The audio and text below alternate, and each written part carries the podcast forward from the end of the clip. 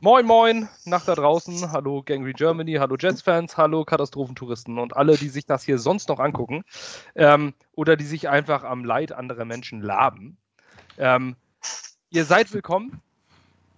Ähm, das ist der Post-Game-Report jetzt hier ähm, von uns über das Spiel gegen die Chiefs, die Niederlage. Ähm, kann mal passieren, gegen, einen, gegen so einen, äh, dass man einen Gegner unterschätzt und, äh, und dann halt so ein Spiel verliert. Ich habe das vorhin auch schon bei Twitter geschrieben. Der Pokal hat seine eigenen Gesetze. Manchmal wird man halt auch einfach mal von einem unterklassigen Gegner rausgekegelt und das ist gestern passiert. Wir mussten äh, die Niederlage gegen die Chiefs ertragen. Erstmal sage ich Hallo ähm, und herzlich willkommen zum zweiten, äh, zur zweiten Teilnahme im Podcast. Moin Julian. Hi, servus. Und moin Marvin. Moin. Ähm, man sieht, Jets-Fans haben ein ähnliches, äh, eine ähnliche äh, optische Vorstellung von sich selbst. Wenn ihr zumindest den YouTube-Podcast hier seht. Ähm, Haare sind nicht mehr in bei Jets-Fans. Dafür, äh, also ich nenne es Okuula, oben kurz, unten lang. Das ist vielleicht der neue Trend. Aber wollen wir weiterhin über die unglückliche Niederlage gegen den unterlegenen Gegner reden? Ähm, wir haben mit Ach und Krach gegen die Chiefs verloren. Kann passieren. Ähm, 35,9 hieß es am Ende. Ähm, irgendwas ist hier bei mir. Bei, ihr seht mich ganz normal, ne? Ja. ja. Gut, alles klar. Ja, irgendwas ist bei mir. Irgendwie ist bei mir die Bombe. Ähm, 35 zu 9 verloren. Wir haben es geschafft, keinen Touchdown äh, aus Verkehr zu zaubern. Ähm, letzte Woche haben wir einen gemacht. Ein Lauf-Touchdown. Diese Woche kein Touchdown. Ähm, unsere Punkte kamen wieder nur in der, in der ersten Halbzeit. In der zweiten Halbzeit kam wieder nichts. Ähm, gestern die irre Frage, äh, Julian, hast du das Spiel wirklich komplett geguckt? Leider ja. Leider ja. ich auch. Ähm, ich, ich war beim, beim Broncos-Game, habe ich die letzten zwei Minuten wirklich dann äh, bei YouTube verbracht und habe mir live Jets-Fans angeguckt, die sich aufgeregt haben. Fand ich irgendwie interessanter, weil geteiltes Leid ist halbes Leid.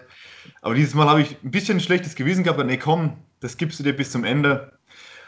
Und dann war das Schlimmste, dass ich das gemacht habe, die letzten 1,30. Ich weiß gar nicht, ob es euch aufgefallen ist. Das Spiel war vorbei, 35,9. Alles keine Sache.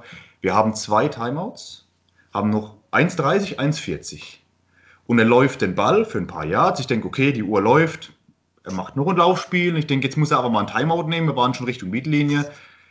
Und er macht ein oder zwei Laufspielzüge und lässt die Uhr runterlaufen. Sammy geht noch bei 30, 40 Sekunden in Huddle rein. Du siehst, da kommt schon gar kein Call mehr aufs Ohr. Und er lässt 1,40 in dem Sinn einfach runterlaufen mit zwei Timeouts. Auf die wir haben eh keine Chance mehr. Und versucht nicht mal mehr ein verdammtes Field Goal zu schießen. Dass man noch mal zumindest 12 Punkte hat, zumindest zweistellig. Das auf die Art, da ist ja egal, ob wir nur 6, 9 oder 12 Punkte machen. Natürlich war das Spiel vorbei, aber das war der Moment wieder, wo für mich Schluss war dass wir es verkackt haben, dass das Spiel das letzte war, haben wir alle gesehen. Aber dass man zumindest sagt, komm, wir sind unseren Fans schuldig, diesen, diesen Mist anschauen, dass wir zumindest die letzten zwei Minuten versuchen, noch in die Field Goal Range zu kommen und noch zumindest vielleicht mal ein paar Yards werfen, ein bisschen Risiko gehen, beim nichts zu verlieren. Nein, er lässt 1,40 von der Uhr laufen mit zwei Timeouts. Das ist eine Kapitulation. Die fängt ja eigentlich schon im, im dritten Viertel an, weil Adjustments können wir eh keine machen. Äh, wir kommen aus der Halbzeitpause. Ähm, die Chiefs, genau wie die Bills, machen in der Defense Adjustments und nehmen uns komplett aus dem Spiel. Das, das geht mir nicht runter, wie man sich so äh, ja, outcoachen lassen kann auf, glaube 84 Offensive Yards. Wir kommen aus der Halbzeit und spielen kein Football mehr. In der ersten Halbzeit war es ja zumindest noch ähnliche Sportart. Da haben wir zumindest noch ein paar Yards hingekriegt. Das Laufspiel mit 93 Yards, alles schön und gut. Und dann lässt man sich vom anderen Coach, der ein, zwei Adjustments macht, einfach komplett aus dem Spiel nehmen. Das ist keine, da gibt es keine Entschuldigung für. Wir haben unsere Starting Offensive Line, wir haben unseren Starting Quarterback, wir haben einen absolut klasse Receiver in Denzel Mims, der drei Targets kriegt. Zwei davon packt er und macht 40 Yards damit. Dann hat Darnold hat er im ganzen Spiel zwei, drei tiefe Dinger. Die waren halt vier, fünf Yards zu lang, das waren aber auch Not, Notpässe eher. Nichts gecalltes, wo man sagt, okay, wir gehen jetzt mal mit vier Receivern straight Field runter. Nein, da mache ich Dritter und Zwölf, der Wide Receiver Screen wieder, toll, oder Bubble Screen, was auch immer. Das tut weh. Und das muss nicht sein. Und das ist auch für mich sowas, da sage ich mir selbst, ja, wisst ihr was, wir müssen Gaze behalten. Weil wenn wir den behalten bis zum Schluss der Saison, dann kriegen wir unseren Pick Nummer 1. Das ist sicher. Weil so gewinnen wir gar nichts. Null. Das sollte auf jeden Fall wir, sicher sein. Wir spielen gegen die Chargers mit Justin Herbert. Gut, dann schmeißt er nur vier Touchdowns gegen uns. Und 350 Yards. Reicht doch. Es ist ein Armutszeugnis. Ja, in jeder Hinsicht. Ähm, Marvin, ähm, Field Goals waren es am Ende, auf die man sich wieder verlassen musste. Ähm, zumindest damit gepunktet wurde. In der ersten Halbzeit. Ähm, ich, mein, mein Gefühl ist da so irgendwie so ein, so ein Jets-Fans momentan sind sehr eigenartig. Also in jeglicher Hinsicht. Ähm, es gibt die absoluten Pessimisten, es gibt die Realisten und es gibt so eine Handvoll Optimisten. Ähm, Optimismus ist ja mal schön, aber man sagt ja immer, ein Pessimist ist ein Optimist mit Erfahrung. Ähm, als Jets-Fan äh, erst recht. Ähm, da sieht man wieder in der ersten Halbzeit zumindest, dass die Jets nicht vollkommen aufgefressen werden. Ähm, und irgendwie gibt es wieder manche, die sich da dann die Rosinen aus der Scheiße picken und sagen, ah, war auch gar nicht so, gar nicht so schlecht. Man liegt, man lag im Endeffekt 3 zu 14 schon im ersten Quarter zurück. Also im Endeffekt war das Spiel eigentlich, wenn die, ähm, war das Spiel verloren. Am Ende heißt es 35-9 und ich habe jetzt schon manche Dinge gelesen, wo man sagt, ja, so schlimm klingt das ja auch nicht. Doch. Oh doch, das sind 26 Punkte, das sind ja. 26 Punkte Unterschied. Und, ähm, und dann heißt es ja auch immer, ja, aber guck doch mal, wer der Gegner ist. Jetzt mal bitte, Leute, an alle da draußen, es ist die NFL, es sind 32 Teams, die alle dieselben Gehaltsvoraussetzungen ähm, haben, die alle Draftpicks haben, ähm, die alle dieselben Voraussetzungen haben. Herm Edwards, ein alter Jets-Coach, hat gesagt, you play to win the game. Und das ist der einzige Grund, warum man überhaupt auf dem Feld gehen sollte. Ja. Ähm, und er hat auch richtig gesagt zum Ende, übrigens, gestern hat sich diese Rede zum, 8, zum 18. Mal, äh, zum, äh, genau 18 Jahre her, das war gestern, das war, als die Jets 2002 mit, meine ich, 1-5 gestartet sind und am Ende mit 10-6 aus der Saison gegangen sind. Ähm, es geht es geht darum, du gehst auf diesen Platz und alle sagen sich jetzt First Overall, aber du, man will doch dieses Spiel gewinnen. Warum guckt man sich denn sonst ein Spiel an? Warum ist man sonst Fan? Warum, was erwarte ich sonst von einer Mannschaft, wenn ich nicht erwarte, dass dieses Team gewinnt? Ich gucke mir doch nicht 16 Spieler an und verschenke ein halbes Jahr meines Sportfanlebens, um mir am Ende eine 0-16-Saison angeguckt zu haben. Um am Ende zu sagen, da war der eine Spieler aber ganz gut. Und, aber der Gegner, guck doch mal, wer der Gegner ist. Aber wir sind alle, das ist alles dieselbe Liga. Es sind die Besten der Besten der Besten vom College Football, die dort spielen. Grundsätzlich. Ansonsten würden sie diese Leute das nicht in die NFL schaffen. Und man hat das Gefühl, dass eine Mannschaft auf den Platz kommt und man nur Ausreden sucht, der Gegner ist ja so übermächtig. Eigentlich kann in der NFL ein Gegner nicht übermächtig sein. Das darf eigentlich nicht passieren. Unter keinen Umständen, weil du hast 53 Spieler im Kader, die alle Elite im College waren, sonst wären sie nicht in die NFL gekommen. Gerade alleine bei der, bei der Hülle und Fülle an Anzahl von College-Spielern. Ähm, und dann steht man da und man hat ein Spiel im ersten Quarter verloren und andere sagen sich, ja, aber guck mal, wir haben, wir, wir haben ja noch Punkte gemacht. Ne, wir liegen ja, so weit liegen wir gar nicht zurück. Liegt ja, steht ja nur 9 zu 21 oder was das da zur Halbzeit war. Ey, das ist 9 zu 21. Also, wir haben nach dem ersten Viertel bereits gnadenlos verloren. Das waren Spielzüge dabei, das war der, der erste Touchdown, äh, dieser, dieser kleine getippte Pass. Natürlich haben die Chiefs ein gutes offensives, offensives System. Aber der erste Touchdown war Nicole Hartman, meine ich. Ich meine, es wurde auf jeden Fall als, als Pass gezählt. Ich finde, das sollte man äh, downgraden. Diese Plays kann ich nicht leiden, dass sie als Pass gezählt werden. Ähm, das sind diese, wo der Handoff oder der, der, Toss nicht nach hinten kommt, sondern dieser, dieses kleine Tippen nach vorne von dem Quarterback. Jeder ist mittlerweile oft bekannt, kommt wie ein Jet Sweep und da wird der Ball einmal nach vorne gegeben. Es wird als Pass-Touchdown gewertet. Weiß ich nicht, warum der Quarterback dafür einen Touchdown kriegt. Ähm, ist für mich nicht nachvollziehbar. Ähm, es war allerdings glaube ich, ein Run, beziehungsweise wird ja als Reception dann gesehen. Ähm, verantwortlich dafür eindeutig Ashton Davis. Äh, genauso wie Ashton Davis auch beim Pass von, ja. ähm, von na, Tyreek Hill dafür äh, absolut verantwortlich war. Und da komme ich jetzt auf den Punkt, den ich gerade eben nochmal angesprochen habe. Natürlich sagt man sich, aber guck doch mal, gegen wen der da spielt und als Rookie. Ähm, natürlich kann das, kann das passieren. Und Wichtig ist ja sowas, was ich sage, ich möchte Ashton Davis nicht unter den Bus schmeißen und sagen, es ist ein scheiß Spieler. Ähm, aber Fakt ist, Ashton Davis war absolut grauenhaft gestern. Also nicht einfach nur schlecht, sondern der war nicht NFL-tauglich. Ähm, bei diesem Touchdown auf Tyreek Hill hat man es gesehen, es war eine klassische Cover 3. Drei Defensive Backs gehen hinten und teilen sich das Feld. Einer hat die Responsibility für das Feld hinten zwischen den Hashmarks. Das ist derjenige, der die in der Cover 3 die Mitte hat. Und das war Ashton Davis. außen ist ein Corner und links außen ist ein Corner. Das verschiebt sich alles entsprechend in die Richtung, wo der Pass hinkommt. Es war glasklar, dass Tyreek Hill durchgeht. Rechts über außen kam keiner. Und dann kommt ein ganz einfacher Move, diese Post-Corner-Route. Ich weiß nicht, ob euch die was sagt. Der Spieler äh, läuft erstmal gerade, es sieht wie eine Vertical Route aus. Dann geht er kurz in Richtung Corner und dreht dann wieder und läuft in Richtung Torpfosten. Das ist die Post-Corner-Route, die kommt sehr oft vor in ganz vielen Konzepten. Das ist eine klassische äh, Receiving Route. Und die hat Tyreek Hill genommen. In dem Moment, wo er diesen kleinen Step nach außen macht, muss ich Ashton Davis im Kopf sagen, dass, und das musst du nicht nur in der NFL, das musst du auch schon im College, das musst du auch schon in der Highschool und das musst du auch schon im Pee-Wee-Football machen, musst du dir sagen, aha, ich habe ja die Responsibility für das, für das tiefe Feld in der Mitte. Das heißt, diese Corner Route muss ich nicht mitgehen. Die muss, mein, äh, die muss mein Cornerback mitnehmen und nicht ich. Und Ashton Davis macht in dem Moment den Schritt mit nach links und dadurch bleibt das hintere Feld in der Mitte komplett offen und Tyreek Hill fängt einfach so den Ball. Ähm, das ist etwas, er ist ein Rookie, es ist ihm passiert. Man kann ihn für einen Pass von Patrick Mahomes auf Tyreek Hill nicht vor den Bus werfen. Das würde ich auch niemals tun. Aber Lernen durch Schmerzen war gestern, äh, glaube ich, eindeutig für Ashton Davis. Ashton Davis war der schlechteste Mann auf dem Platz in der Defense. Er musste starten. Er ist es in einer schlechten Situation. Und nochmal betonen darauf, ich möchte nicht sagen, dass Ashton Davis ein schlechter Footballspieler ist, sondern ich hoffe, dass er aus diesem grauenhaften Spiel, das er gestern geliefert hat, lernt. So. das, wollte ich jetzt, das wollte ich jetzt einmal kurz zu Ashton Davis sagen. Ähnlich Bless One Austin, der auch alles andere als gut war gestern. Nein, schickes äh, Open Field Tackling gezeigt hat, aber äh, doch viel zu viel, viel zu weit weg in der Coverage teilweise. Äh, hat mir nicht gut gefallen. Ich weiß nicht so ganz, ob wir in ihm wirklich einen endgültigen Starting Corner haben oder ob wir uns vielleicht nicht nächstes Jahr doch um, über komplette neue Cornerbacks unterhalten müssen. Marvin, du hast doch gar nichts gesagt. Ähm, Richtig. Wer hat dir dann, Sprachlos, ne? Wer hat dir dann am besten, äh, wer hat, sagen wir so, bevor wir jetzt wieder die ganzen negativen Dinge auspacken, ist dir irgendetwas aufgefallen an dem Spiel, was unbedingt angesprochen werden muss? Unbedingt nicht. Ich fand einfach, Quinn Williams war mega, mega ein Brett. Also das muss man auch mal ganz klar sagen, nachdem ja Trade-Gerüchte kamen und äh, du hast das ja schon in der Gruppe gepostet, dann wo sich Leute lächerlich drüber machen, wenn wir sagen, dass man den nicht traden darf. Quinn Williams aber, also glaube ich, ist ja nicht so, dass ich schon falsch lag. Ich habe auch mal damals einen Dwayne Jarrett, äh, einen Receiver von USC, in hohem Himmel gelobt. Über den kennt, glaube ich, keiner mehr. Ähm, aber Quinn Williams wird mega geil, hoffe ich.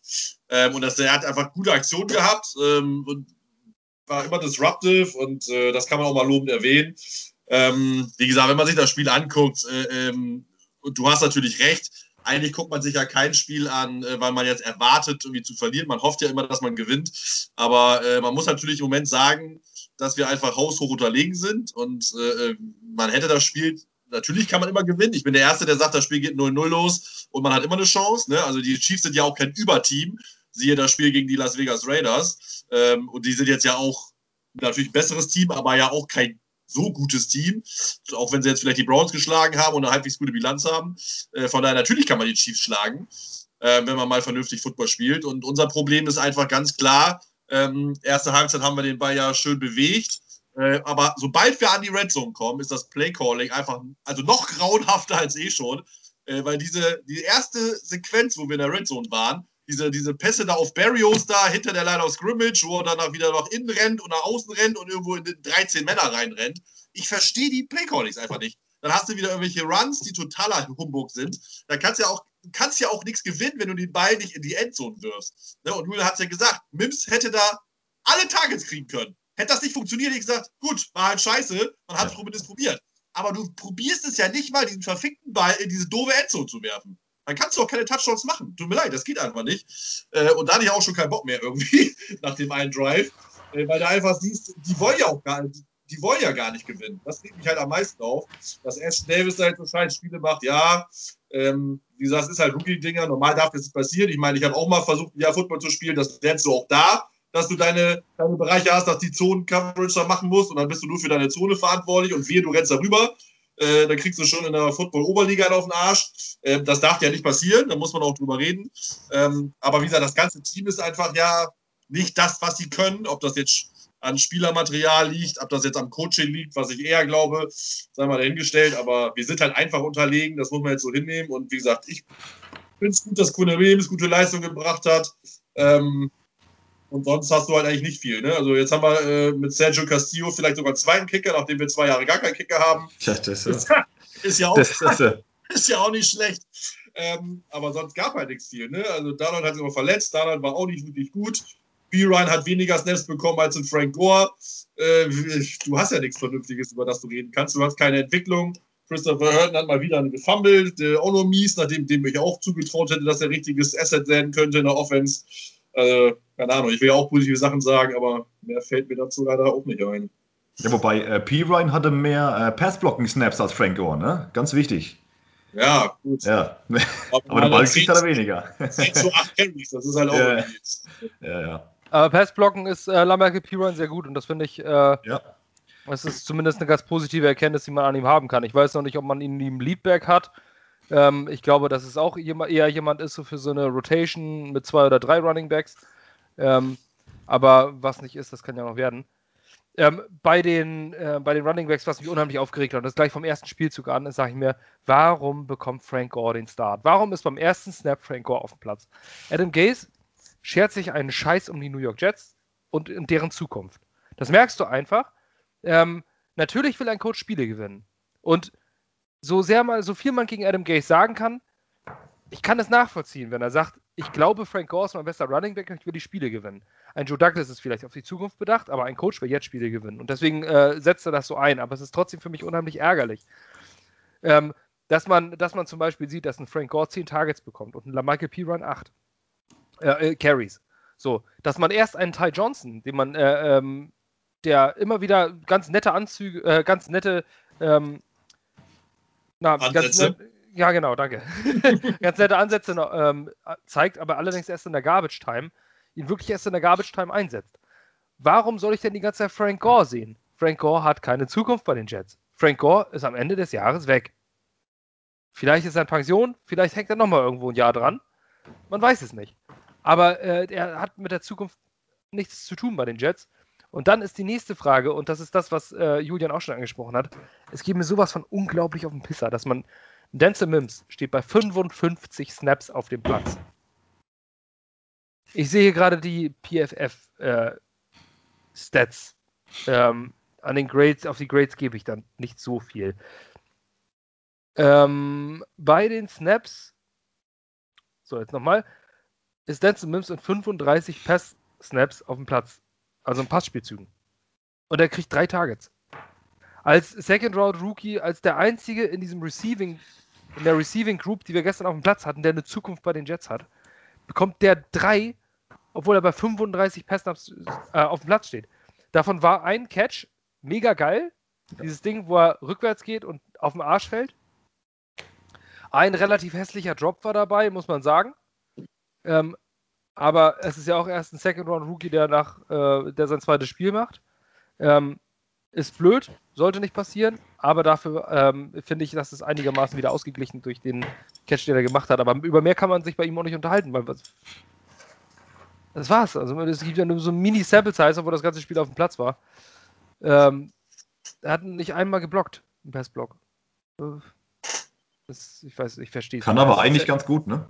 ja, natürlich, das hat er letzte Woche gezeigt bei dem Touchdown ja. von P-Ryan. Das war ein, äh, war ein mega Block, das war der Lead-Block. Aber das kommt jetzt hier nicht vor. Ähm, für mich nicht nachvollziehbar. Für mich ist das Ganze nicht nachvollziehbar, wie die Spieler eingesetzt werden. Für mich ist es nicht nachvollziehbar, ähm, was da passiert. Ähm, und dass zum Beispiel in Braxton Barriers elf Targets bekommt und man die ganze Zeit auf den wirft. Er hat auch einen ganz furchtbar hässlichen Drop gehabt, das eine Mal. Ähm, mhm. Braxton Barriers ist der für mich ein, ein Inbegriff von Mittelmaß. Der ist okay, alles, was mir total auf die Nerven geht, und das muss ich wirklich so als Fan, ähm, der ist aber furchtbar gut im Celebraten. Wenn er dann irgendwie mal äh, einen Ball fängt und dann First Down und dann stellt er und macht wieder den geilen Move und sowas, und du sagst, Alter, ey, wir liegen hier mit 20 Punkten zurück. Weißt du, kneift dir das. Freu dich, äh, freu dich innerlich über den First Down, aber das ist albern. Ich brauche hier nicht irgendwie celebraten, wenn ich mit 20 Punkten zurückliege, weil ich gerade einen First Down geschafft habe. Ähm, das ist nicht dein erster Snap in der NFL. Dann kannst du dich vielleicht nochmal freuen, aber das ist albern. Ja. Ja, was soll man sagen? Sprachlos, ne? Ja, es war das Spiel. Es war, es war das Spiel wie erwartet. Es war das, das chancenlose Spiel wie erwartet. Ähm, wir haben verloren, wir haben verdient verloren. Ähm, haben nichts, nichts wirklich geschissen gekriegt. Es war das zweite Spiel jetzt schon in acht wo der Gegner äh, so klar gewonnen hat, dass er zum Ende seinen Backup-Quarterback auf den Platz stellen konnte. Das tut das, weh. Ja, das, Das- passiert mal, aber das ist eine Demütigung, eine nachvollziehbare Demütigung. Das ist, äh, Andy Reid ist ein klarer Class Act und ich glaube, dass auch ähm, der gesamte Coaching-Staff der Chiefs äh, sind äh, ja nie durch irgendwelche unfairen Sachen, außer dass sie so einen Typen wie Tyreek Hill weiter in ihrem Team spielen lassen, aber das steht auf einem anderen Blatt. Ähm, ansonsten ähm, haben sie ja Kareem Hunt damals rausgeschmissen, auch nachdem er die Frau getreten hat. Ähm, das war ein ganz guter Zug. Ähm, aber nichtsdestotrotz, ich schweife ab. Die wollten uns nicht demütigen, sondern sie wollen natürlich auch, weil sie gesehen haben, wie die Jets in den letzten Wochen reagiert haben, als sie verloren haben. Gerade zum Beispiel in Henry Anderson, der leistungstechnisch gestern sehr gut war, muss ich sagen. Ähm, neigen ja dazu, auch mal am Ende Frust auszuteilen und dann dem Quarterback noch weh zu tun. Deswegen haben sie am Ende ihren Backup auf den Platz gestellt, um das Ganze ein bisschen zu entschärfen. Ähm, aber es war schon das zweite Mal. Wo, wo war denn das erste? Irgendjemand wurde schon noch, noch schon geschützt von den Jets. Bin gerade nicht sicher. Muss ich nochmal die Schedule durchgehen. Auf jeden Fall ist es schon einmal passiert. Äh, Tour war ja drauf, ne? Wenn man ihn als Backup nehmen will gegen Stimmt, Fitzpatrick. genau, stimmt, genau. Aber- Richtig. Die Dolphins konnten nämlich einfach mal nach. Ja, Die Miami 2-0. Dolphins. Und okay, aber man muss sagen, die sind beeindruckend jetzt bei 4-3 und haben gestern die, die äh, Rams vom Platz gefegt, Fegt. wo sie auch schon die 49ers vom Platz gefegt haben. Ähm, Hut ab, was da in Miami passiert. Ich hoffe, dass, dass es bei uns nächstes Jahr auch so aussieht. Ja, ein Jahr nach dem Tank so 4-3 zu gehen, hätte ich auch nicht Stark, gedacht. Ne? absolut stark, Ja. gerade mit der Defense-Leistung. Ne? Die Offense, also viele sagen jetzt wieder Tua und der ist die, die absolut, ich bin ein absoluter Fan von Tua, aber das war gestern nicht Tua Tango Valoa. Guck dir das Spiel mal zusammen, äh, an, der hat eigentlich fast gar nichts gebracht. Ähm, das war die Defense gestern und die Special Teams, die das da ein bisschen rausgerissen haben. Aber wir wollen nicht über die Dolphins reden, sondern über die Jets. Und ähm, ja, kleines, kleines Topic dann vielleicht noch. Ähm, Foli Fatukasi war ein starker, sehr, sehr starker Spieler gestern. Gute Leistung gebracht. Zwei starke Defensive Stops. Ähm, insgesamt sah unsere Defensive Line ziemlich gut aus. Das war das Beste am, am Spiel eigentlich. Äh, John Franklin Myers ist Ja. nach wie vor ein irre starker Spieler. Hat gestern, was mir an ihm aufgefallen ist, er wurde, äh, John Franklin Myers wurde phasenweise gedoubleteamt. Und das ist einer, der ehemals äh, auf dem Waiver Wire gelandet ist und bei den Jets in den letzten Spielen gestern keine Stats auf, ähm, hingelegt, obwohl ich sehe doch zwei Defensive Stops, wichtige Stops. Hat er nicht auch Livion Bell gepackt? Ja, Tack Ja. Tackle for Loss? Das war ja. ja, genau. Ja. Und zwar so richtig. ja. Aber Le'Veon Bell tut mir auch leid. Le'Veon Bell sieht einfach nicht mehr aus wie ein guter Nee. NFL Running Back. Auch gestern nicht. Ähm, der war nicht spritzig, da war nichts. Der versucht immer noch mit seinem Tänzeln. Das ist allerdings drei, vier Jahre zu spät, dass es kommt. Ähm, der war gestern auf jeden Fall nicht der Faktor zum Sieg der Chiefs. Einen guten Ball hat er gefangen, aber ansonsten war Le'Veon Bell echt nicht gut. Äh, gut. Ähm, ich schwiff erneut ab. Man bleibt auch nicht viel hängen, ja. Ja. aber, aber wir haben halt vielleicht eine halbwegs solide Line. Ne? Also wie gesagt, wir haben das in der Redaktion ja schon besprochen, auch ein Wechsel auf 4-3 nächstes Jahr wäre vielleicht gar nicht so schlecht, weil mit Myers, äh, Fatukasi und Williams hast du da drei gute Spieler schon mal. Äh, wir haben zwar sonst nichts anderes, aber immerhin etwas. Naja, Bryce Huff vielleicht. Ähm, Also ist, äh, Bryce Huff hatte jetzt ein schwächeres Spiel, aber äh, er ist undrafted, undrafted Rookie, hat dafür aber in den letzten Wochen sehr gut gespielt, wenn er drin war. Äh, dem sei ein schlechtes Spiel auch mal, auch mal, äh, auch mal vergönnt. so ein Auf und Es war immer noch nicht- Es war nicht au- extrem schlecht, aber es war halt einfach nicht gut, was er gestern geleistet hat. Passiert. Ist aber auch schließlich gegen einen Patrick Mahomes, der ja gar nicht so, gar nicht so schlecht ist, habe ich gehört. Und der hat, äh, der hat auch mal so einen, so, einen, so einen Pass so von unten da so reingeschnippt. Auch nicht schlecht. Wollen wir auf den Quarterback der anderen Seite nochmal zu sprechen kommen? Ein erneut äußerst ernüchternde Leistung von Sam Darnold. Ähm, ich habe schon ein bisschen Schiss gehabt vor, seinen, vor, den, äh, vor, den, von den Grades, die Pro Football Focus verteilt. Die haben ihm trotzdem irrationalerweise einen 64,2 gegeben und 67,1 beim Pass. Kann ich nicht ganz verstehen, wenn man in 33 Passversuchen fast dreimal den Ball zum Gegner wirft und einfach nur, dass der Gegner es nicht hingekriegt hat, den Ball zu fangen. Ähm, Sam Darnold war gestern deutlich näher an Interceptions als an Touchdowns, mal wieder. Sam Darnold hat sechs Spiele als Starter gespielt und drei Touchdowns zustande gekriegt. Ähm, natürlich kann man das alles auch aufs Playcalling schieben, aber das ist mir auch in einem, einem Footballteam einfach zu einfach. Es ist mir zu einfach, immer alles auf den Coach zu schieben. Da hat man einen Sündenbock, aber dieses Sündenbock-Prinzip ist immer scheiße. Da gehören immer mehrere zu, ein ganzes Team, dass das auch nicht richtig ausführt und Sam Darnold verpasst seine Reads. Immer und immer wieder. Er äh, hat keine vernünftigen Checkdowns, wenn der Receiver gedeckt ist. Unser Receiving Core ist wirklich äußerst suboptimal. Aber wenn er gedeckt ist, musst du auf einen Checkdown gehen, musst du auf deinen Running Back mal werfen oder auf einen. Naja, da, Gott. Title. oh. Ah. naja, aber auf jeden Fall ähm, sollte, sollte genau das passieren. Sam Darnold macht es nicht. Sam Darnold ist kein Quarterback, der das Spiel auf seine Schultern nehmen kann. Ähm, Ausreden lasse ich nicht mehr zählen. Er ist recht nicht in Mitte des dritten Jahres. Ähm, für mich ist Sam Darnold, man kann immer sagen, die Jets haben seine Karriere ruiniert, bla bla bla.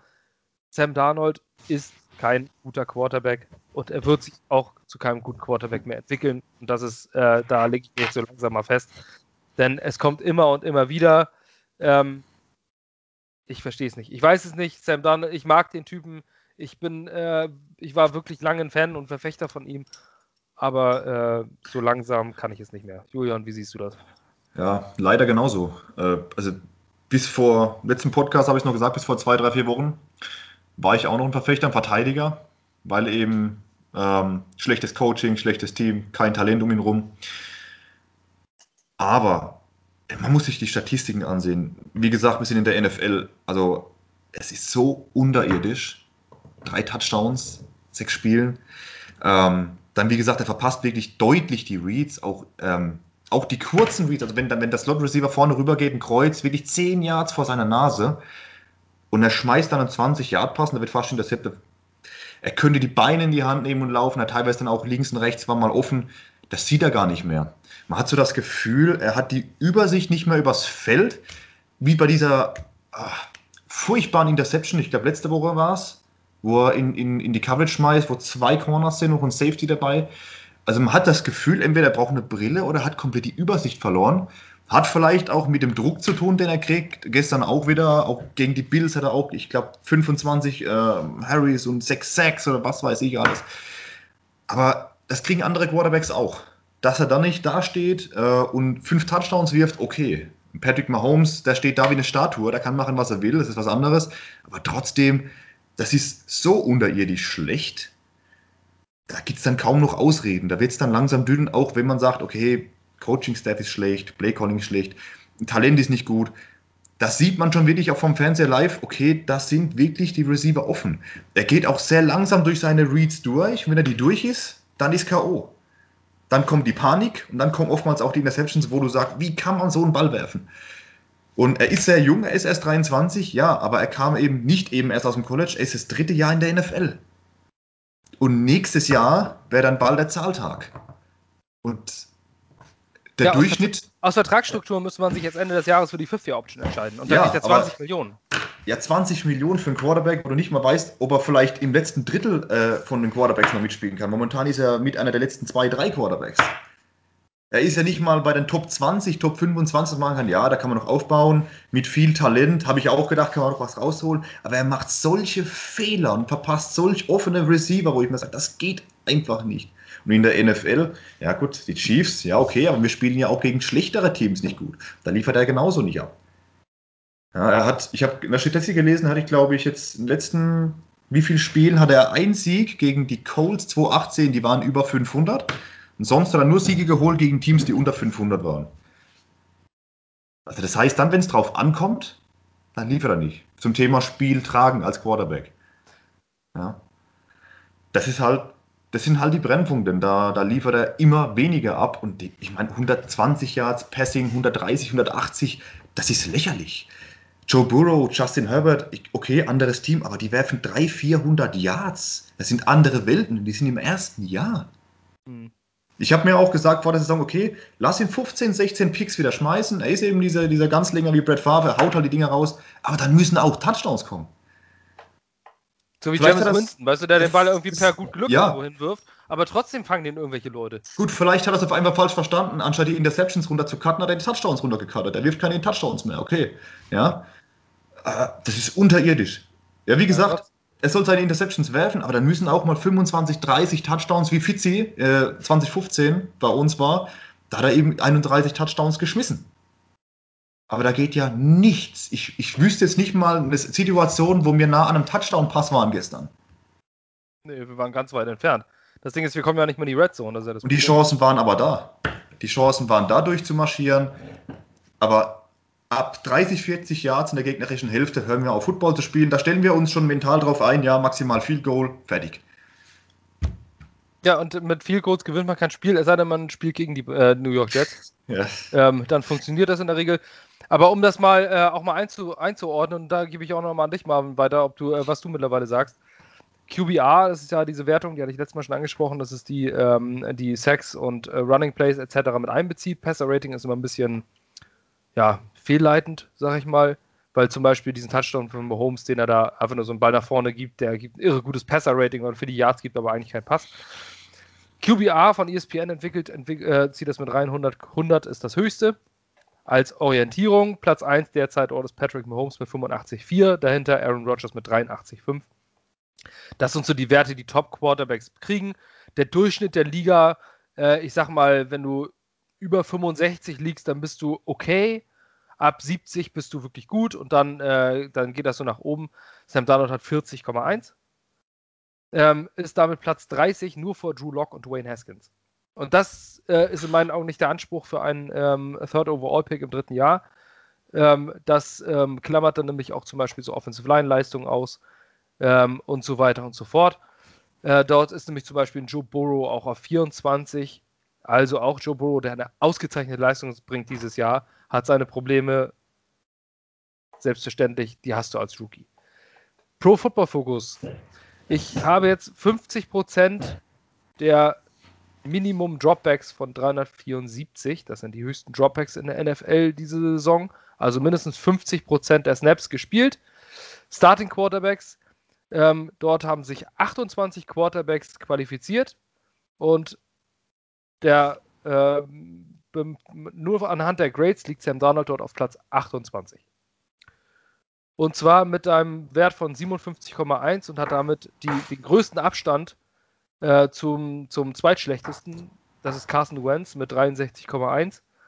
Ähm, also Sam Darnold ist also auch von Pro Football Focus und von QBR, also egal welche Werte man einbezieht, von verschiedensten ähm, Systematiken. ESPN ist zum Beispiel objektiv, PFF ist ziemlich subjektiv, ähm, mit den Grades zumindest, nicht von anhand der Stats. Nichts rechtfertigt ist, dass man auf Sam Darnold noch irgendwie baut. Und äh, nichts gegen Sam Darnold, nichts gegen ihn, aber wenn man die Yards dieser 28 qualifizierten Pass-Yards, dieser 28 qualifizierten Quarterbacks nimmt, ist der vorletzte Lamar Jackson mit 1340 Yards und der letzte ist Sam Darnold mit 1045 in sechs Spielen. Das ist nichts. Gestern auch 18 von 33 für 133 Yards, 0 Touchdowns.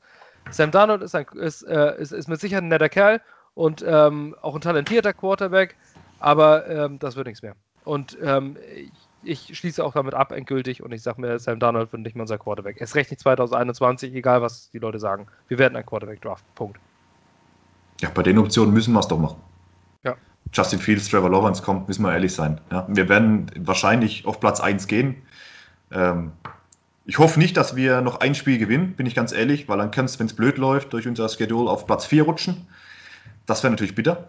Ja, weil, Aber wer ist noch, wer ist noch, genau, ich würde jetzt auch sagen, wir kommen vom Spiel so langsam mal weg und dann auch wieder auf diese Zukunftsaussicht. Aber da sind ja zurzeit Houston, die New York Giants und die Jacksonville Jaguars. Alle anderen haben zwei Siege. Gestern haben die, äh, die, die, äh, die äh, Vikings gewonnen, überraschend. Ähm, ja, ja. Aber jetzt heute, heute Nacht spielen die Giants noch gegen Tampa Bay. Also die werden dann 1-7 gehen. Aber von diesen drei Teams, Houston, der Pick gehört Miami, ähm, also Houston Texans, Miami, äh, Jacksonville Jaguars und die New York Giants. Wer ist der härteste Gegner um den First Overall Pick? Giants für mich. Aber für mich sind es die Giants. Äh, die, die, Spiele waren zum Teil vielleicht mal ein bisschen knapper, aber ähm, ich weiß, die Texans werden noch gewinnen, glaube ich. Dafür, ich kenne jetzt den Schedule jetzt nicht wirklich, aber ich glaube, die Texans werden noch gewinnen. Zumindest ein Spiel, vielleicht auch zwei. Äh, Jaguars ist ja ein bisschen Wundertüte. Ähm, aber ich glaube, die Giants sind der größte Konkurrent. Ähm, ja, für mich ist es äh, Jacksonville, muss ich sagen. Auch an der Schedule. Also ich sehe die Giants auf jeden Fall noch Spiele gewinnen und die Texans sowieso. Ähm, also ich glaube, dass die Texans vielleicht sogar mit fünf oder sechs Siegen diese Saison noch beenden könnten. Ähm, zumindest jetzt, wo Romeo Crennel dran ist, den ich persönlich ganz gerne mag. Ähm, Und ähm, die Jaguars sind für mich der härteste Gegner um First Overall. Julian, bei dir? Ähm, gut, die Jaguars habe ich jetzt nicht so auf dem Schirm gehabt. Eigentlich war ich von Gardner Minshew relativ angetan, vor allem letzte Saison. Ähm, ja, die Texte auf keinen Fall. Also da ist mir noch zu viel Qualität. Das kann ich mir nicht vorstellen, noch mit Deshaun Watson, dass die wirklich, äh, nee. Die Giants, wie gesagt, oder vielleicht, ja, die Jaguars. Äh, wobei ich sage, also wir sind die Nummer eins. Für mich ist da immer noch ein Abstand da. Also wir sind mit Abstand das Letzte. Ja. Also das, ja, kann ich nicht mehr viel dazu sagen. Ich sage, wir sind die Nummer eins und es wäre auch, wär auch nicht gut, wenn wir noch mehrere Spiele gewinnen. Es klingt jetzt zwar unlogisch, aber es würde etwas furchtbar Schlimmes etwas besser aussehen lassen. Ja. Ich will gar nicht 4-12 gehen oder sonstiges oder 5-11. Dann heißt es vielleicht noch, ja, Adam Gaze hatte ja kein Talent oder irgend so ein Mist. Und wenn man 0-16 geht, dann kannst du eigentlich keine Ausreden mehr finden.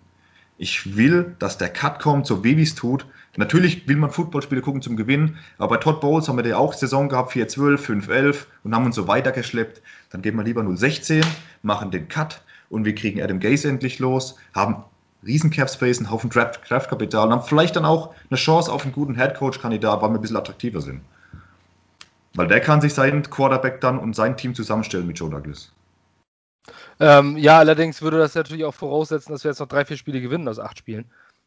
Und äh, wir spielen noch gegen die Chargers, okay. Die Chargers äh, haben ihre Probleme, aber die Chargers schlagen die Jets vorbeigehen.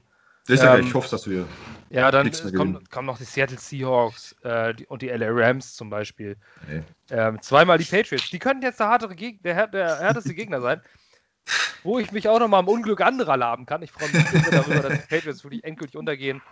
Und äh, an die, die es mit den New England Patriots halten, da draußen, an euch ist es nicht gerichtet, sondern an die Gesamtorganisation der New England Patriots.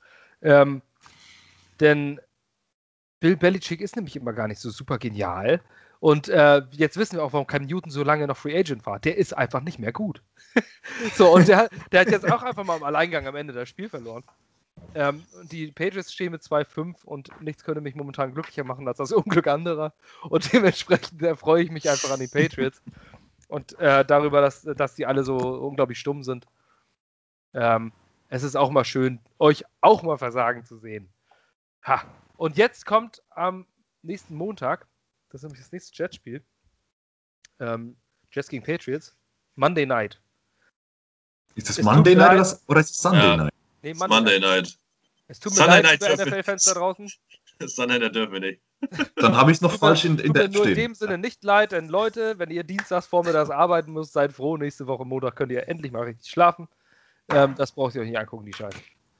Äh, ganz witzig habe ich jetzt gerade gesehen, Bill Belichick hat gerade in einem Interview gesagt, über die Jets, I think they have played very competitively. The offensive is, is improved. They get a little bit better each week. In Ranches. Ja. Ah. Also ich weiß nicht, äh, will er uns verarschen oder, oder ist das ja. irgendwie oder, oder wird er langsam senil? Ich meine, du kannst doch nicht kannst du wirklich nicht sagen, dass, dass die Jets competitive gespielt haben. Andy Reid hat auch gesagt, es ist ein well-coached Team, ne? ohne zu lachen. Well-coached Team zu den Jets. Andy ja. Reid. Ohne zu lachen, das ist eine Kurve. Ich sag, ich sag dir ganz genau, woran das liegt. Und das ist das, was ich letztens, das ist so eine irrationale Angst der Gegner, dass sie gegen die Jets verlieren könnten. Ja. Dass du dann, äh, weißt ja. du, das ist wie, wie die 2017 äh, Cleveland Browns, wo du so, so, gegen die darfst du einfach nicht verlieren. Oder wie wir, als wir gegen die Browns verloren haben, das erste Spiel nach 14 Jahren oder so. Äh, da haben die Jets, äh, da haben die Browns das erste Spiel gewonnen, ausgerechnet gegen die Jets so, es ist so eine irrationale Angst, wenn du gegen die Jets spielst, gegen die darfst du einfach nicht verlieren. Und das ist jetzt, glaube ich, bei den Patriots auch. Ehrlich gesagt, mir ist der First Overall Pick sogar relativ egal, wenn wir die Patriots schlagen am Montag. Ähm, das wäre für mich das absolut innere Blumenpflücken. Wenn wir die Patriots besiegen, dann ich, ärgere ich mich mit Sicherheit nicht, weil wir vielleicht einen Pick nach unten rutschen. Wenn ihr es gesehen habt bei Ohio State, Justin Fields ist nach zwei Spielen, hat er 48 von 54 Pässen angebracht. Ähm, ja, ich, ihr habt, ihr habt das Thema schon angesprochen. Ich glaube auch, selbst wenn wir Lawrence nicht kriegen mit Fields, fahren wir auch nicht gut und äh, fahren wir auch nicht schlecht. Und Donald ist halt einfach durch. Das Thema haben wir ja gerade gesagt. Also von daher, äh, also wenn wir die Patriots schlagen und dann zweiter picken, dann soll es so gewesen sein. Dann äh, war es mir auch ein Fest. Also da können wir uns erstmal totlachen für den Rest der Saison, äh, dass wir gegen uns miserables Team verloren haben. Äh, das ist schwer schon bitter, Ich, ich, ja. ich werde wach bleiben, alleine aus der Hoffnung, die Patriots zu schlagen am Montagnacht. Wenn das Ja. nämlich wirklich passiert. Oh, Jimmy G ist raus. ja, Kittel hat den Fuß gebrochen, das habe ich auch schon, haben sie Ja, gerade genau. getwittert. Was? Ja, acht Wochen George weg. Kittle, Fuß gebrochen und Jimmy Garoppolo, Knöchel. Bei denen läuft es nicht so gut, ne? Naja. Das soll nicht unser Problem sein, wir haben unsere eigenen Probleme. Ich denke erstmal, es gibt ein Punktespektakel, ein 9 zu 6, wenn wir gewinnen, dann am Montagnacht. Also Ja, ein spannendes 6 zu 3. Ne? ja. Ich hoffe einfach nur, dass man irgendwie äh, Cam Newton so zwei Interceptions und ohne Touchdown, das. Ich, es würde mich einfach freuen, ich will Cam, Cam Newton einfach bluten sehen. Also ich glaube, wir, wir gewinnen nur, wenn sich die Patriots selbst ein Ei ins Nest legen. Mit Cam Newton vielleicht zwei, drei Fumbles oder so. Ja. Aus eigener Kraft können wir nicht gewinnen, das geht nicht. Nee, Ja? Aber vielleicht, nicht. vielleicht schmeißen sie sich selbst eins rein, ich weiß nicht. Noch einmal ganz kurz, äh, wir hatten das kurz vorhin angesprochen, ein mindblowing Stat nochmal zum Spiel, um das endgültig abzuschließen. Und zwar geht es um Runs, in welche Richtung es geht. Das erste Spiel, den ersten Spielzug war ein Frank Gore Run auf links. Wenn ihr euch daran erinnern könnt, der ging für sieben Yards. Da hat äh, Mackay Beckton Frank Clark einfach mal so durch die Gegend geworfen. Also er hat ihn einfach so weggeschmissen. Das ist Das unfassbar. kann man nicht anders nennen. Sieben Yards wurden das, denkt man sich, oh, das läuft ja. Äh, und im gesamten Spiel danach kam nur noch ein einziger Lauf über die linke Seite über den Tackle. Und äh, ich zähle kurz zusammen: 10, 17, 23 Läufe über andere äh, Richtungen. Zwei über links, sieben über den Guard, sechs über den Center, fünf über den Right Guard, fünf über den Right Tackle. Ist für mich nicht nachvollziehbar. Die verstehen nicht, welche Spieler was können. Die verstehen nicht, wen sie wie einsetzen können. Die machen einfach irgendwelche random Spielzüge. Das war einfach nur noch mal kurz zum Abschluss, was ich nochmal sagen wollte. Finde ich vollkommen, vollkommen behämmert. Der Becker Beckton läuft immer dahin an die Seite und sagt, run behind me, run behind me, run behind me. Und die sagen sich einfach, nee, das denkt der Gegner ja. Also Ja. mach ich das völlig bescheuert. Einfach die wenigsten Runs über den. Left Tackle. Warum machst du die wenigsten Runs über den Left Tackle, wenn du den gottverdammten Mount Rushmore da auf, auf der linken Seite hast? Gut. Wir schließen Ja, ab mit dem Aber Spiel. ganz weil, kurz, gest gestern hat er doch äh, ähm, Dowell Loggins wieder die Play Calls, ne? das oder? weiß ich nicht so ganz. Zwischendurch stand Adam sah Gates auch. Komisch aus. Also ähm, zwischendurch hatte er wieder äh, auch dann gesprochen und dann wieder Dowell Loggins. Aber ich glaube, das ist auch egal. Die sind beide gleich Wumpe. Das Einzige, was mir an Dowell Loggins gefällt, er hatte mehr Motions eingebaut. Das war im letzten Spiel in der ersten Halbzeit, da haben wir auch Football gespielt. Und dann haben sie ihn auch, den Sam Darnold danach im Interview gefragt, äh, ob das schon mal bei Adam Gase ein Thema war. Und sagte, ja, ja, wir haben das schon öfters behandelt, das Thema. Kam dann aber nicht zum Einsatz. Und dann kam eine andere Frage, hat es dir geholfen? Sagt er, ja, ihm fällt es dann einfacher, die Defense zu lesen.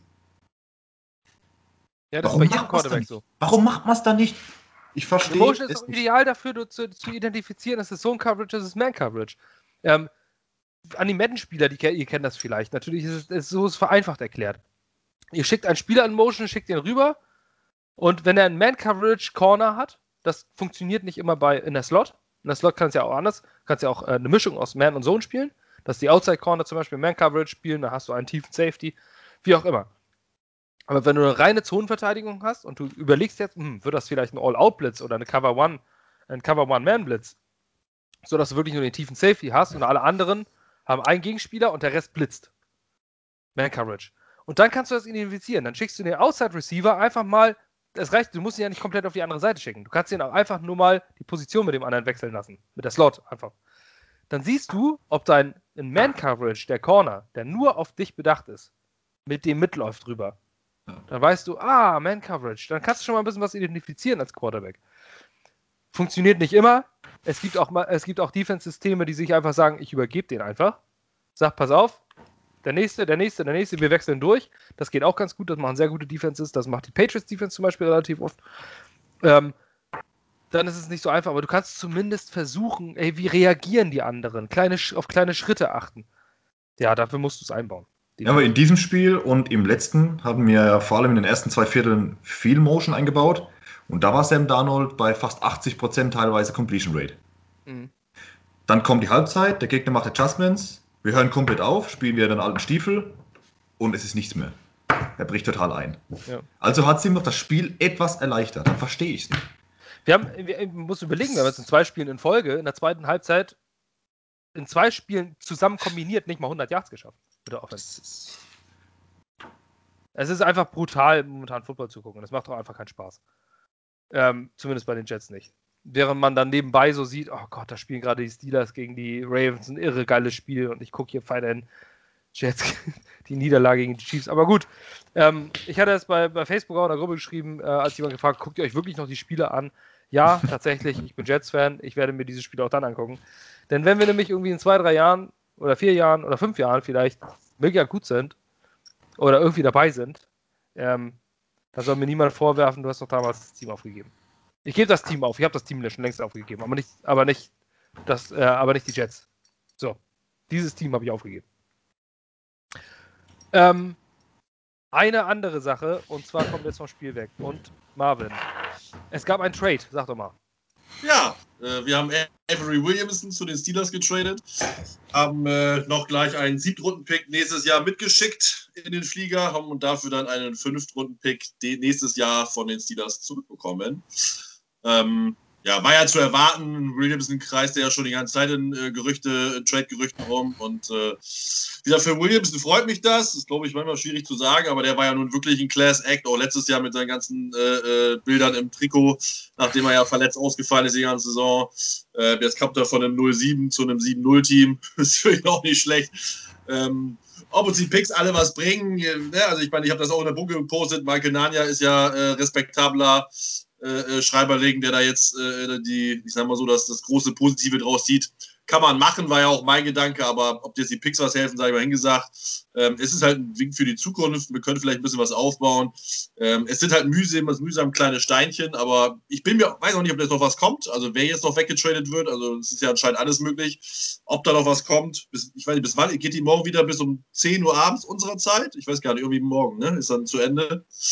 Ähm, von daher müssen wir sehen, aber ja, war zu erwarten und ist jetzt auch nicht so ein Verlust. Ich meine, das Spiel von Williamson war jetzt ja, die Coverage-Stat konnte man ja mal lesen, die waren ja äh, mehr als miserabel.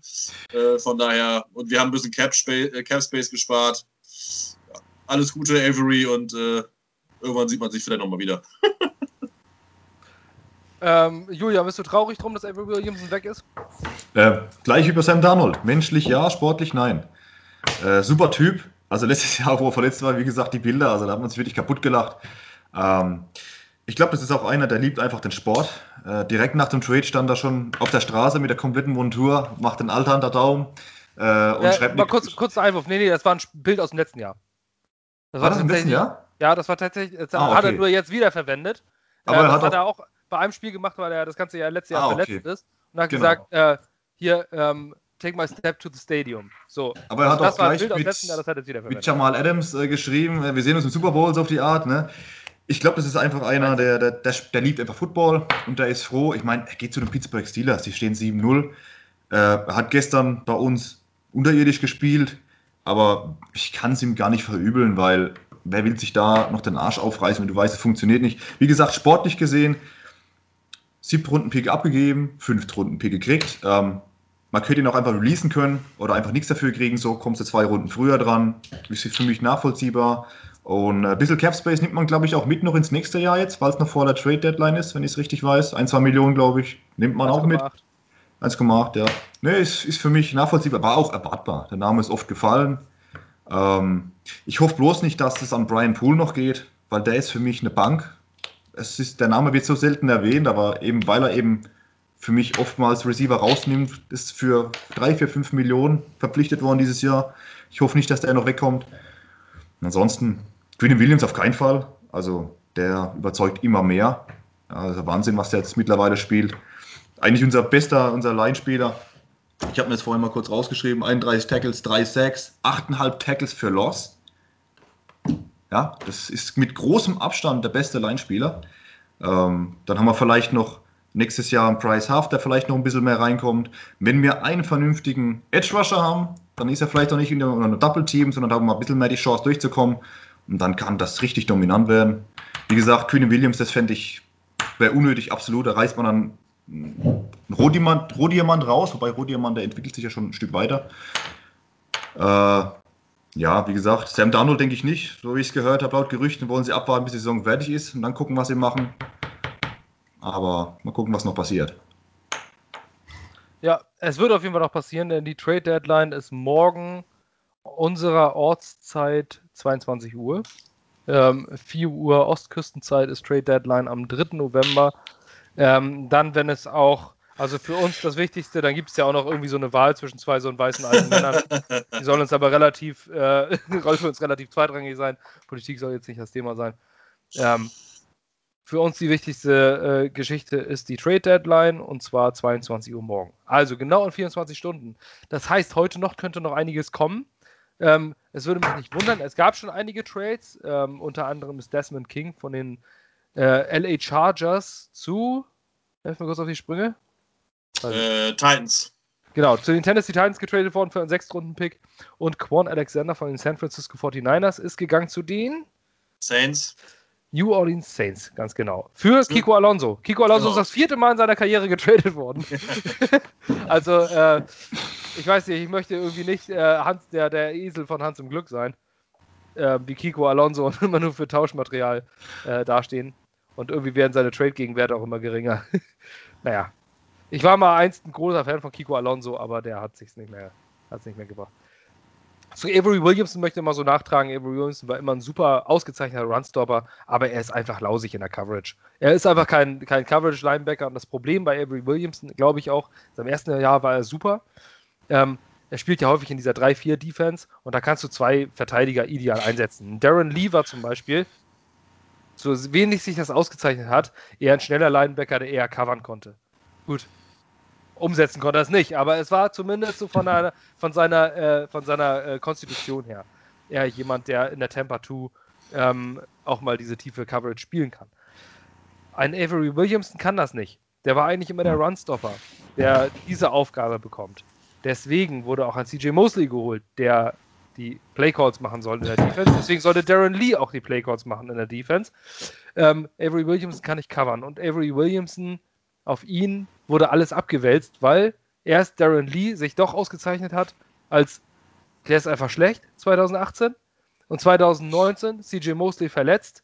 So ist Avery Williamson immer wieder in diese ungewollte Rolle des Mittellinebackers 1 geraten, die er eigentlich gar nicht wollte.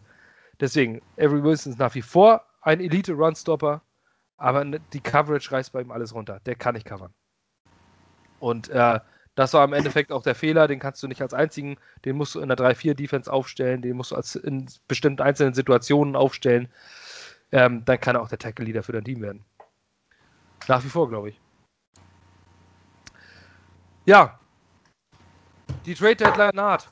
Letzte äh, Worte zu diesem Podcast. Ähm, Brian Poole wurde schon erwähnt. Glaubt ihr, dass es noch einen Trade geben wird? Hat überhaupt jemand Interesse an Jets-Spielern? Ähm, und was kann man dadurch noch akquirieren? Marvin? Ja, ja, keine Ahnung, mehr als äh, Late Round Picks werden es ja nicht werden. Also ich, ich sag mal so, ich hoffe nicht, dass wir Crowder wegtraden, weil von Crowder halte ich persönlich sehr, sehr viel und ich hoffe auch, dass er noch so ein bisschen äh, Baustein für die Zukunft wird, weil man einfach einen guten äh, Gamechanger hat, der Bälle fangen kann, äh, der auch mal Circus Sketches machen kann ähm, und, die, und die Chains bewegt, wollte ich gerade sagen, äh, First Downs generiert, ähm, der ja zumindest mal ein paar Gerüchte irgendwie mal erwähnt wurde. Äh, Brian Poole wurde schon erwähnt, sehe ich so wie Julian, auch einer, den man, den ich gerne verlängern wollen würde sogar, weil du brauchst ja auch aber irgendwie ein bisschen Talent. Du kannst jetzt ja nicht alles auf komplett auf Null fahren und dann versuchen, das mit Rookies zu machen. Ähm, ein paar Positionen musst du ja haben. Ähm, ob er das dann will, ist eine andere Geschichte. Ähm, weiß ich nicht, was die finden. Wer war denn noch in Gerüchten dabei? Bin mir gar nicht so sicher. Marcus May wird hoffentlich gar nicht getradet, den sollte man sofort verlängern. Ja. Ähm, und äh, sonst weiß ich gar nicht, wer so noch überbleibt.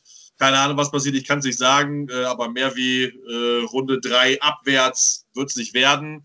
Ähm, und dann müssen wir mal sehen. Aber wie gesagt, äh, ich glaube auch nicht, dass wir Donald traden. Das macht doch eigentlich. Also du kriegst ja auch nichts für den. Was willst du für den kriegen? Also, äh, letzt habe ich gehört, ein Erstrunden-Pick wäre drin für Donald. Ja, das hat Joel Klett geschrieben, das äh, gesagt, das habe ich auch gehört. Ähm, Quatsch, also du kriegst für Donald keinen Erstrunden-Pick, das ist ja äh, aberwitzig. Ähm, Talent hin oder her. Ähm, von daher, und ich glaube auch nicht, dass Douglas für solche Leute Trades macht, um die dann zu wegzuverscherbeln. Ähm, also ich meine, bei Adams hat er ja nun auch war lang genug gewartet, bis Seahawks gesagt haben, ah Mensch, wir sind in Sauflaune, wir geben euch zwei First Rounder. Ähm, ich glaube, er ist schon geduldig, wenn er äh, wirklich jemanden, äh, wenn er einen guten Value haben will bei den anderen Spielern wie jetzt Willis und, und äh, McClendon und Williamson. Das sind einfach erfahrene Veterans, die eh weg gewesen wären. Da hat er einfach das mitgenommen, was er bekommen hat. Ähm, aber bei den anderen, glaube ich, würde er schon hart verhandeln. Und dann ist die Frage, was halt äh, das Angebot ist. Und ich glaube nicht, dass das übereinkommt. Von daher, ich glaube nicht, dass jetzt noch viel passiert. Also vielleicht sehen wir noch einen Trade, aber mehr wird das nicht werden. Also würde mich sehr überraschen. Ähm, ja, wenn, wenn ein Trade kommt, also ich sag mal so, Jamison Crowder ist natürlich äh, the Elephant in the Room eigentlich, so zumindest von jemandem, der wo dann doch viel weggenommen würde. Ich glaube, durch den Weggang von Avery Williamson hat man eher die Chance, ein bisschen mehr von Blake Cashman zu sehen, ähm, als dass es einem wirklich schade. Was soll ihm jetzt noch schaden in dieser Saison? Langfristig könnte es wirklich nur Jameson Crowder sein, weil er nächstes Jahr noch Vertrag hat. Avery Williamson wäre am Ende des Vertrages, äh, am Ende des Jahres vertragmäßig ausgelaufen und man hätte auch keinen Compensatory-Pick bekommen, weil sich das irgendwie wieder aufwiegelt, äh, aufwiegeln würde mit einem äh, unterzeichneten Spieler in der Free Agency. Deswegen ist das schon sinnvoll, ähm, mehr als sinnvoll finde ich es aber auch nicht. Also manchmal lese ich das irgendwo bei, bei, bei äh, irgendwelchen Facebook-Gruppen oder sowas, wo Leute dann wieder sagen, oh, Joe Douglas, der hat noch sogar Jordan Willis noch in einen Draftpick verwandelt. Und sogar noch, der ist so genial. Also tut mir leid, diese genialen Scheiße, die, die geben mir so langsam echt auf den Pisser. So dieses, äh, weil man irgendwo einen Fünftrunden-Pick im Tausch gegen einen Siebtrunden-Pick 2022 akquiriert, äh, das ist einfach nur Business as usual. Es ging einfach nur um den Vertrag droppen es ist okay, dass man dafür einen Draftpick bekommen hat. Das ist ein guter Move, nicht. aber das war's. Ja, genau, ist okay. Man muss das jetzt nicht feiern. Also, tut mir leid. da die Andrew Hopkins für einen Drittrunden-Pick. Das ja. ist ein Grund zu feiern. Das verstehe ich bis heute noch nicht. Ja. Das ist. Ja. Genau, das, was die da, äh, Zweitrunden-Pick war es. Aber trotzdem, zwei, das, trotzdem. Die, aber die Andrew Hopkins dafür zu bekommen, der eigentlich zwei First-Rounder wert ist, das ist äh, aberwitzig. Das stimmt. Ähm, genauso wie diese ganzen Off-Season-Moves, zum Beispiel Jordan Jenkins mit 4 Millionen und manche sagen, wie hat er das denn nur geschafft? Jordan Jenkins hat keinen Markt und Jordan Jenkins ist auch nicht gut. Ganz einfach. Dieses ähm, Jahr unterirdisch, also Wahnsinn. Ja, absolut grauenhaft. Der bringt nichts, null Druck, äh, ist quasi eigentlich gar nicht anwesend. Der hat mehr Snaps, als man glaubt, wenn man sich in die Stats guckt und äh, irgendwie spielt er nichts. Ist also alles kein Wunder, warum die keinen Markt hatten. Nur Brian Poole ist noch äh, frage mich, warum man, warum er keinen Markt hat. Das ist bei Slot Cornerbacks nun so. Die scheinen ersetzbar zu sein, die scheint man überall zu finden. Ähm, ist halt so. Ich weiß nicht. Äh, jetzt wird man für Brian Poole wahrscheinlich auch nicht mehr als sechs, maximal sechs Runden Pick kriegen, weil er nur noch acht Spiele Vertrag hat. Das muss man ja auch immer sehen. Und dann musst du diese Spieler noch verlängern. Äh, das sinkt natürlich im Wert. Ähm, Sam Darnold getradet. Ähm, es würde mich nicht wundern, muss ich sagen weil die Saison eh verloren ist, weil man weiß, Sam Darnold ist nicht die Zukunft. Aber sein Trade Value ist, glaube ich, durch die letzten beiden Spiele nochmal massiv in den Keller gerutscht. Und ähm, ich glaube, jetzt bietet niemand mehr als einen Drittrunden-Pick, ehrlich gesagt. Oder? Wenn überhaupt, ja. Würdest du annehmen, Julian? Wenn jemand einen Drittrunden-Pick für Darnold bietet? Ja. Aus Fernsicht erstmal nicht, weil ich keinen Bock auf Joe Flacco habe. Ja? Müssen wir den acht Spiele Joe Flacco angucken, das geht gar nicht. Aber wärst äh, du mit Mike White oder, oder, äh, oder James Morgan oder so? Ja, der ist immer verletzt. Ja, weiß auch nicht. Ähm, naja, da müssen wir ehrlich sein. Es interessiert keinen, ob er ein Erstrundenpick war. Es interessiert die Leute des Teams, die ihn wollen, was er geleistet hat. Und das wird, wie du gesagt hast, immer schlechter. Und sogar die Flashes, die er gezeigt hat, wo man sagt, ja, aber da, da, dann hat er aber, selbst die werden weniger. Er liefert ja nichts mehr ab. Also ein Drittrundenpick, sind wir mal ganz ehrlich, müsste man eigentlich fast schon zufrieden sein, so hart wie es klingt. Man muss sich einfach die Zahlen angucken und da steht nichts, aber auch gar nichts, wo man sagen kann, aber darauf können wir aufbauen. Ja, du musst aber ja sehen, die würden ja für Donald traden, nicht für das, was er geleistet hat, sondern für das, was sie noch in die potenzialmäßig sehen. Ne? Also äh, es müsste halt ein Team geben, das sagt, Mensch, oder ein Coach, der sagt, GM, Buddy, äh, ich sehe in Donald was, äh, hol mir den her. Ne? Ob das jetzt diese Quarterback, die Teams sind wie Gut, Jaguars haben ja Chance auf Lawrence oder Fields, die ja nicht, aber die Bears, die ja im Moment bei 5-3 liegen, die ja weg von allen Quarterback-Rennen äh, sind, die da mit Trubisky und Foles kämpfen, ähm, oder die Colts vielleicht für die nächsten Jahre, äh, wenn Rivers irgendwie äh, vielleicht nochmal eine Saison spielen sollte für die Zukunft, dass sie sagen, ey, ich kann ihn noch entwickeln, der muss, kann ja erstmal nochmal ein halbes Jahr oder ein Jahr runterkommen, mal seinen, seinen Kopf wieder resetten und dann neu anfangen. Ähm, die würden vielleicht mal einen Drittrunden-Pick oder vielleicht, wenn wir gut verhandelten Second, äh, Second Rounder geben. Aber niemals einen ersten. Aber niemals aber, den ersten. Nee, nee, niemals den ersten. Definitiv ja. nicht. Das aber das kriegt man dahin. Ist halt die Frage, ob ein Team oder ein Coach oder ein GM sich äh, äh, solche Gedanken noch macht oder das noch daran glaubt. Ich glaube das nicht. Ähm, aber die Möglichkeit besteht immer. Ähm, also ich sag mal so, ich glaube nicht, dass äh, Douglas ihn für dritten derzeit abgibt. Wenn dann Second kommt, würde er das wahrscheinlich sofort machen. Ich glaube nicht, dass das jemand bietet, aber so musst du es halt sehen. Ne? Und äh, ja, wir sind, äh, wir sind gespannt. Ich äh, glaube nicht, dass er getradet wird. Und ganz ehrlich, ob ich jetzt Dana die Dinger wegschmeiße oder Flecko, mir ist das im Moment schon irgendwie egal. Hört sich selbst Depri an, aber ist einfach so. Äh, ich mag Flecko zwar auch nicht, aber äh, Donald ist da jetzt auch nicht viel, viel besser. Also von daher. Aber was macht Joe, was macht Joe Douglas, wenn er wirklich nur viert oder fünf Runden Pick angeboten kriegt und er weiß eigentlich schon in den nächsten Spielen, okay, wir gehen Richtung 1, wir wollen Trevor Lawrence oder Justin Fields. Was machst du dann? Wenn du wirklich also, nur einen vier oder fünf Runden Pick kriegst. Ich würde naja, ihn, einfach, würd ihn einfach halten, ehrlich gesagt. Ja, er hat genau. nächstes Jahr noch einen günstigen genau. Vertrag. Korrekt. Da sagst du eben dann eben nicht. So, ja. vielleicht kommt irgendwann, Anfang nächsten Jahres, ähm, weiß ich, irgendwo ein Starting Quarterback verletzt sich und dann macht jemand diesen Move von Miami für Josh Rosen oder so und sagt sich, ach ja. Mensch, haust du den nochmal, ähm, die, die Fifth-Year-Option musst du definitiv designen, gar keine Frage, ähm, weil das übernimmt dann keiner mehr. Ähm, design die Fifth-Year-Option, du hast ihn noch ein Jahr unter Vertrag. Und wenn, was, was, halt hat, was, hat er, was hat er im Cap, Darnold, im vierten Jahr? Nochmal 10 Millionen oder was? Oder? Ich weiß gar nicht. Äh, ja, das ist der Rookie-Vertrag noch. Ich weiß gar nicht, was er. Ich glaube, 32 Millionen war sein Vertrag ursprünglich über vier Jahre. Ich glaube, so ähm, 8 bis 10 ne, waren es im letzten Jahr, oder? Im vierten? Ich kann es dir gleich ziemlich genau sagen. Ich habe Over the Cap gerade offen. Ähm, gegen Cap ist ja nochmal eine andere Nummer. Sam Darnold erzielt dieses äh, nächstes Jahr mit 920.000 gegen Cap. Okay. Ja, das ist nicht so viel. Nee, ist gar nicht wahr, das ist Base Salary. Cap, ah, stimmt, 9,7 Millionen. Cap. Ah, ja, das wollte ich gerade sagen. Okay. Ja, das hat was mit, äh, genau, Base, das hat was mit diesem großen Signing-Bonus zu bekommen, ja. äh, zu tun, was die First Round Rookies, dieses garantierte Gehalt. Aber 9,26, äh, 9,6 gegen Cap ist aber für einen Quarterback ist das eigentlich nicht viel Geld. Ja. Ähm, das muss man sagen. Und äh, man holt sich immer noch einen First Round Rookie nächstes Jahr ich sag mal, wenn, wenn du einen First-Round-Rookie holst, der zählt im ersten Jahr in der Regel auch so 6, 7 Millionen gegens Cap, ähm, dann bezahlst du für zwei Quarterbacks keine 20 Millionen. Das ist in der NFL vollkommen in Ordnung. Ähm, ja. So, äh, es bringt gar nichts. Sam Donald Cutten brauchst du nicht. Das ist, äh, nee, nee, nee, nee, nee, das gibt keinen Sinn. Ähm, damit würdest du 170.000 sparen. Dafür kannst du noch nicht mal äh, Josh Bellamy nochmal äh, unter Vertrag nehmen oder sowas. Legende, ähm, eine Legende. Ja, genauso wie äh, Pete Guerrero, der legendäre Running Back. Ähm, bei den Jets schaffen es einfach die ganzen Großen nicht. Ähm, es ist, du, dann hältst du ihn einfach. Dann hast du mit Sam äh. Darnold einen vernünftigen Backup-Quarterback. So wie Mitch Trubisky jetzt in, bei den Bears. Ich glaube, wenn sich bei den Bears jetzt Nick Foles verletzt, dann kommt Trubisky wieder rein. Weißt du, der ist nicht gut. Aber, ähm, aber der kann immer noch in der NFL, in äh, NFL spielen. Aber es ist doch lächerlich. Wir standen 2018 da mit Sam Darnold an der dritten Stelle und haben wirklich gedacht, jetzt haben wir einen.